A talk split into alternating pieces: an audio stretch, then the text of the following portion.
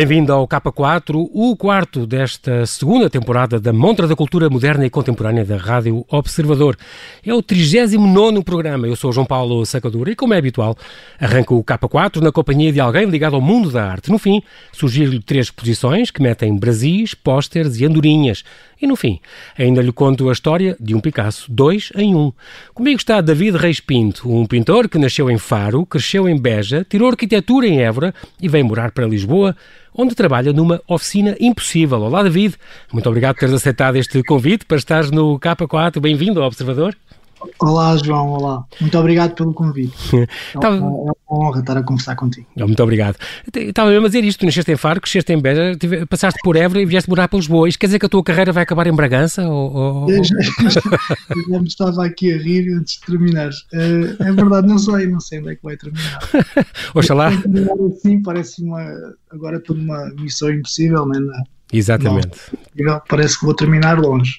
Tu, exatamente. A tua missão impossível passa mesmo por esta oficina impossível que tu estás agora uh, e eu uh, já te vou falar disso. Tu, é, é importante dizer que uh, fizeste o teu mestrado, por exemplo, de arquitetura, o teu quarto e quinto ano em Évora, já foi pago a vender aguarelas e retratos. Portanto, isso é uma coisa muito importante. O, o desenho, se, a tua ligação ao desenho vem desde muito pequeno, desenho, expressão plástica, e portanto tu tiveste estudaste artes no secundário e depois já o mestrado foi pago à conta de, de, de, do teu, da tua mão e portanto isso é muito, muito importante.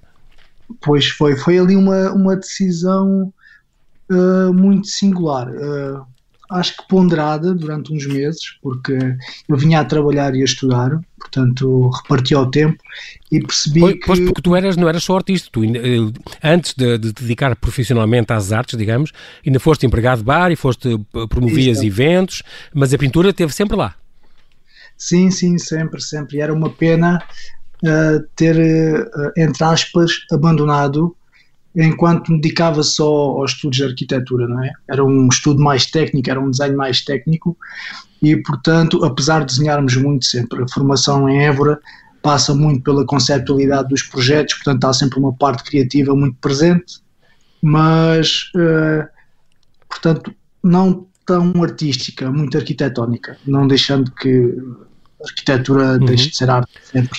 Claro. Mas mas sim, havia qualquer coisa a fazer que eu tinha deixado de fazer. Tu tens, tu tens uh, duas coisas que eu gosto muito. Uma delas, eu tive a sorte de conhecer o teu, o teu digamos, a tua residência artística, onde estás agora, um, e tens uma coisa que é uma grande ligação uh, aos textos também, tu escreves muito e, e, isso é muito importante, tu estudas e pensas muito e estás a pintar e, e paras e voltas atrás e, e repensas as coisas. É uma coisa impressionante porque eu vi uh, estudos teus e fiquei fascinado com tens mais texto do que desenhos, portanto, isso é muito importante. Mas também o teu curso de arquitetura, e é isso que eu queria que te falasse um bocadinho, foi muito importante para ti. A questão da. Trouxeste muito a arquitetura que tu estudaste para o desenho, com, com o espaço, com a linha grossa, a linha fina, o ponto e o plano, tudo isso é muito importante para ti, esta formação.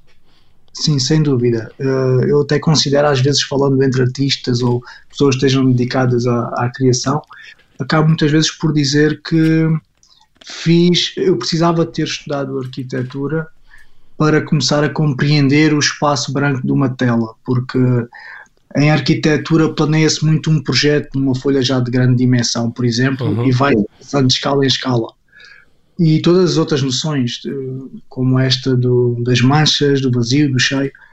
Eh, ou seja, acho que a linguagem é, é, é igual. Uhum. A linguagem, acho que entre as, as, diferentes artes, portanto, é sempre, claro.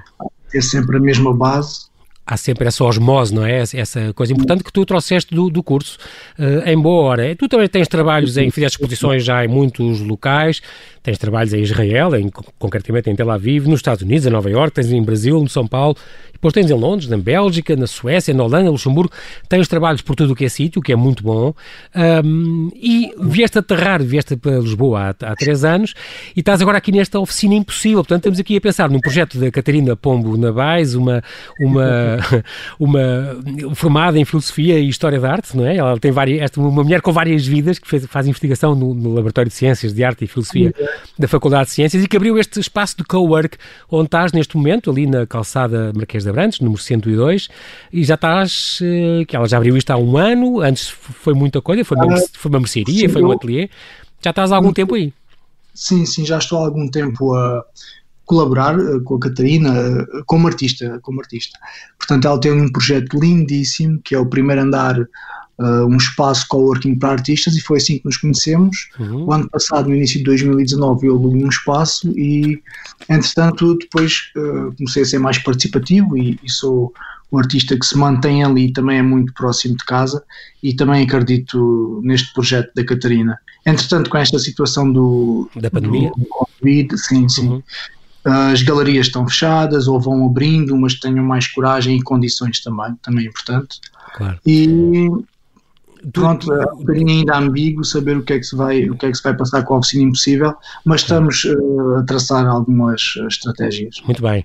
Um, tu uh, e a cor, portanto, é aqui uma relação de amor muito especial. Eu, aliás, deu-me deram na vista os teus trabalhos por causa disso. Uh, pegas, uhum. tens aquela quadra, esta, aquela série até dos famosos, com, com, o Martin Luther King, com o Einstein, com o Dali, uma série de gente famosa e de caras famosas e ícones que depois pintas com, aquelas, com aquela profusão e aquela explosão fusão de cores, tu e a cor têm assim uma, uma relação especial. Uh, tu procuras desmistificar as cores, uh, assume, assumes a cor como a essência, a mãe, como o poder de construir? Sim, nem mais. Eu acho que, toca, acho tocaste numa, numa coisa que super importante. Quando tento resumir ao máximo, é exatamente isso. A cor tem o poder de construir. E se nós, foi através desta reflexão, eu partilho contigo muito rápido, que cheguei, que cheguei a este, este entendimento, que é nós tentarmos montar uma imagem na nossa cabeça uh, de um imaginário para um futuro próximo, por exemplo, só o conseguimos montar através de um, de um processo de, de, de, juntamento de cor. Se formos uh, recorrer a uma memória, também só conseguimos ir uh, atrás no tempo e tentar uh, criar aquela imagem de, de, uma memória através da montagem de, de cor. Eu acho isto muito interessante. E também é como vivemos o presente, é? a forma como observamos e como funcionamos as coisas, também é através da montagem de cor. Portanto, acho que o universo, quando se constrói, tem que se construir com uma explosão de cor. Eu acho isso muito interessante e é sempre um desafio muito grande trabalhar com muita cor.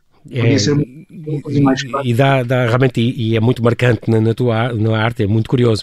Tu divides-te entre várias coleções e várias séries, e aliás em vários projetos, és um, um artista multitask, o que é muito bom. A arte para ti é uma ciência, uma vez disseste é isto, é discutível, mas, mas gostei. Um, tu tens, por exemplo, uma série, por exemplo, dedicada a Leonardo da Vinci, que não sei se ainda estás a construir e que, e que estás a pensar, uh, se calhar expor uh, nos próximos meses, será? Sim, sim, sim. Estou a construir exatamente esta ideia de trazer os cadernos da Vinci muito a preto e branco para, para esta explosão de cor. Acho que é capaz uhum. de, de, funcionar. Para além de que, uh, primeiro faço um, um enquadramento mais. Uh, uh, uma estrutura mais forte, não, não é só transformar o trabalho Da Vinci em cor, é perceber que somos, neste momento, no século XXI, uh, pessoas que necessariamente têm que ser renascentistas, né? têm que fazer o multitask. Estava a dizer e bem. Portanto, acho que trazer o Renascimento e a, a genialidade de Da Vinci para o nosso século é perceber que o homem é capaz de fazer muitas coisas para além daquilo que estudou na, na universidade. E isto uhum tem muito se lhe diga é? sobre esta. Tens também a decorrer aqui esta residência artística, concretamente no Le Chat, que é um espaço uh, que tem este belíssimo uh, um, espaço, no fundo, de restauração e de, de bar, por cima do, do, do, do, Porto de Lisboa, um sítio muito bonito, onde tens uma série de quadros teus. Uh, um, e, portanto, uhum. além disso, tens continuas a pensar em muitas coisas. Neste momento, há várias exposições online, com, com este George Manuel Taylor, por exemplo, como tinhas uhum. no, no, no Welcome arte que também tinhas ali ao pé da Príncipe Real, quando começou isto da pandemia, teve que fechar, mas depois esteve online uns tempos. Neste, neste momento as coisas estão um bocadinho a abrir, tens alguma perspectiva recente para inaugurar alguma coisa, David? Bem, uh, haverá, haveria um espaço dedicado à arte e à cultura para Campo Maior, que nós estamos a tentar perceber quando é que abre. Lá uhum. está mais uma das coisas que ficou aqui em processo. Claro. E estava concentrado nesse e também, já que vim de Faro, Beja, Évora, Sim. voltar lá. E também um, um projeto para Beja, uh, mas neste momento está tudo em, em banho-maria, como Exatamente. Diz-me uma coisa, David, o que é que tu, tu, quando estás a pintar, pensas no público ou estás muito na tua e concentrado e não pensas muito nas pessoas que vão hum, desfrutar das tuas, das tuas obras? Como é que é a tua rotina de, de pintura? É uma boa questão, é uma boa questão. Eu tento, olha, tenho que dizer uma coisa antes. Eu, eu, é um processo, é um processo isto de, de pintar eh, em diferentes coleções. E acho que para te responder é exatamente isso. Numa coleção eu penso no público, necessariamente penso no público, porque uhum. eu quero que a pintura seja maior do que eu, sem dúvida. Uhum. Uh, acho que a arte tem que ser maior do que o artista sempre e portanto eu preocupo-me com o público. Depois, uh, numa coleção talvez onde eu possa fazer experiências mais abstratas, eu aí já tenho em desenvolvimento também sempre, está sempre presente as minhas experiências com as cores e uma, e uma preocupação mais individualista. Uhum. Diz-me outra coisa, para ti, quando é que uma obra, o que é que é uma obra de arte perfeita? Quando é que tu consideras que está pronto? Ou, ou custa de separar? Eu, eu, vi coisas tuas uh, ainda em processo, em processo de, de, de acabamento e, e, a minha dúvida é essa: como é que um artista diz tá, pronto, vamos para outra, largar esta criança, digamos, e, e, e partir para outra? Quando é, que é para ti uma obra perfeita? Uma obra perfeita. Ou acabada, se quiseres. Uma, uma obra acabada. Isto é uma questão muito difícil, porque nunca está, ela nunca está terminada, uh, porque vai crescendo connosco, não é? Eu aqui tentar perceber a obra vai crescendo connosco. Eu, por exemplo, daria a obra terminada hoje e daqui a um ano, com a nossa experiência, com, com tudo que for aprendendo durante este ano, eu volto a olhar para aquela obra e percebo que afinal ela já não está tão de acordo com, com o que eu experienciei eh, Exatamente. No último ano. Portanto, eu tinha que lhe fazer algumas outras coisas. Acho que isto da obra terminada, uh, para fazer parte do seu tempo, ela nunca está. Tu há algumas obras que conserves para sempre, David, que não te separes delas nem por mais uma, que são icónicas para aqui, para ti? Olha, foi uma coisa, assim, guardo, por exemplo, várias aguarelas, cerca de 30, enquanto trabalhei e estudei, eu ia fazendo algumas aguarelas, uhum. uh, pequenas em A4 e que não, que não têm valor comercial, são, estão guardadas, emolduradas, e de vez em quando também uso para expor. E tenho, por exemplo, uma obra que fiz, que é de um senhor que vive na rua em Évora, que é o Luís Beato, chamam-lhe Salu, uhum. uh, que também não vendo. Acho que ele tem a alma da cidade. Eu realmente gosto muito desta aguarela, é uma aguarela com um metro. E acho que até os estrangeiros por lá passam e visitam, se estiverem lá três dias, dão de caras com o Luís, com este uhum. sem-abrigo, é uma pessoa muito amada na cidade. E então acho que, sim, há sempre trabalhos que a gente não quer. Não Separar, queremos, é? Tu, que, que, artista é que tu dirias que é uma referência para ti, artista vivo ou não, do qual não, não perderias uma exposição? Não perderia uma exposição. Eu, se, se, Será assim uma grande não, referência para ti eu atual? eu já estive no Louvre e não entrei. Eu já estive duas ou três vezes. A sério? sim, sim, já me aconteceu isto e também já me aconteceu noutros sítios. Mas eu, se estivesse em Barcelona, por exemplo, obrigatoriamente ia ver a exposição de Picasso novamente. Já, vi, já vi duas vezes, mas do Picasso há sempre, eu tenho sempre uma certa intriga guardada para perceber porque é que, porque é que o Picasso é o Picasso. Exatamente. Olha que bom, e vamos falar de, vamos acabar o programa exatamente a falar do, do, do Picasso. Muito bem, foi coincidência. Um, agora uma última pergunta, David, o que é que, que, falta, eh, o que é que falta para promover mais a arte junto do público, além, claro, desta situação e passando esta situação complicada que vivemos, quando as coisas tornarem a abrir, o, o que é que se deve fazer para levar mais as pessoas às galerias e aos museus? Uh, uh, assim, assim muito rapidamente, eu, eu acho que passa primeiro por começarmos a, a transformar algumas mental, mentalidades uhum. da, da, nossa cultura portuguesa em relação às artes. A arte, a arte é, é, um bem essencial. Ainda estes dias vi uma notícia que a arte era a primeira, era o primeiro bem uh, não essencial, portanto, agora se formos para um tempo de crise, não é? Uhum. É a primeira coisa a ser dispensada. E não é verdade. Se as pessoas não se conhecerem elas próprias, uh, estarão entregues ao quê? Não é? Claro. Isto é uma questão no ar. Nós, ou seja, esta transformação de mentalidades é muito urgente. Uhum. Acho que temos que começar a perceber que é através da arte dos processos de criação que nos conhecemos a nós. Uh, eu, eu, costumo dizer uma frase que é: Eu digo muita coisa errada para dizer uma coisa certa. Uhum.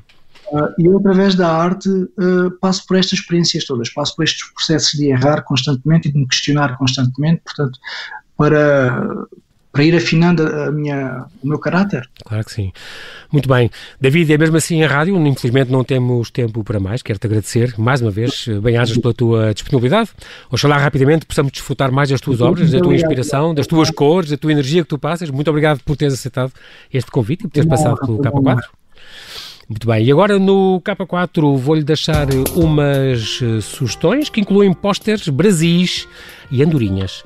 A quinta edição do Póster Mostra chegou a Marvila para ser um manifesto pela arte e cultura, numa altura em que se vivem momentos frágeis e incertos. Este ano, a mostra pública vai contar com 30 projetos artísticos até 6 de julho. Vão estar nas ruas do bairro as obras de 10 vencedores da Open Call e também dos 20 convidados nacionais e internacionais desta edição. Lubomir Stanicic, Javier Mariscal, Inês Lopes Gonçalves e Rita Red Shoes são algumas das personalidades e artistas que terão trabalhos expostos a céu aberto entre ilustrações, desenhos, fotografias, arquitetura e palavras. Nos últimos cinco anos, eh, o Póster Mostra convidou artistas de mais diversas áreas para criar a sua arte, desenvolvendo um roteiro de exposição em Marvila. Algumas peças estão à venda na loja online e todas as informações sobre a quinta edição estão disponíveis no site da iniciativa.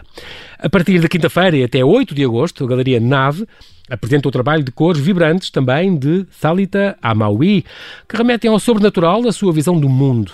A pintora paulista apresenta pela primeira vez em Portugal uma série de pinturas produzidas em Lisboa que refletem a forte influência da sua mudança para a Europa e uma enorme objetividade emocional. A Borda do Mundo mostra trabalhos que resultam da experimentação de novos materiais, suportes e emoções vividas durante o confinamento no seu ateliê em Lisboa. Galeria Nava ao Príncipe Real, de segunda a sexta, do meio-dia às sete. E no Museu Bordal Pinheiro há 140 andorinhas no ar. Com a instalação O Regresso das Andorinhas, a artista e designer Madalena Martins celebra a primavera e homenageia Rafael Bordal Pinheiro, que as idealizou e moldou em cerâmica. Esta instalação enfeita o Museu Bordal Pinheiro pelo terceiro ano consecutivo. Mas este ano, além das 140 andorinhas, a figura de Bordalo surge recortada contra o céu, enriquecendo o naipe de sombras projetadas na parede e no chão. Podemos observar uma andorinha de máscara, mantendo o devido distanciamento social do seu criador, Bordalo. A instalação fica exposta no pátio do museu até 30 de setembro e pode ser vista por quem passa pelo edifício do museu no Campo Grande, em Lisboa. Para Pablo Picasso, 1901 foi um momento crucial para experimentar e encontrar o seu próprio estilo. Com apenas 19 anos, morava em Paris, vivia pobre e pintava furiosamente. Não era invulgar ele pegar numa tela e reutilizá-la para pintar uma ideia nova. Em 2014, cientistas e especialistas em arte encontraram uma pintura escondida sob a superfície de uma das primeiras obras-primas do pintor malaganho, o Quarto Azul. Com recurso ao infravermelho, descobriram um retrato oculto de um homem de lacinho com a cabeça apoiada na mão. Prosseguem as pesquisas sobre a pintura criada no início da carreira de Picasso, enquanto ele iniciava o seu período azul, carregado de temas melancólicos. Há muito que os especialistas suspeitavam que podia haver qualquer coisa sobre a superfície do quarto azul, que faz parte da coleção Philips desde 1927. As pinceladas da peça claramente não correspondem à composição que mostra uma mulher a tomar banho no estúdio de Picasso.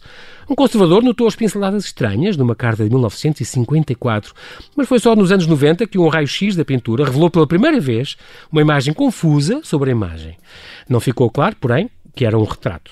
Mas já em 2008, com uma luz infravermelha de alta definição, revelou pela primeira vez o rosto barbudo de um homem de queixo na mão, com três anéis nos dedos, vestido de jaqueta e de papillon, numa composição vertical. Agora, a pergunta que os conservadores da coleção Phillips, em Washington, procuram responder é quem é ele? Os estudiosos descartaram a possibilidade de se tratar de um autorretrato. Uma figura possível é o negociante do arte parisiense Ambroise Vollard, que apresentou a primeira exposição de Picasso em 1901. Mas como não há documentação nem pistas na tela, a pesquisa continua.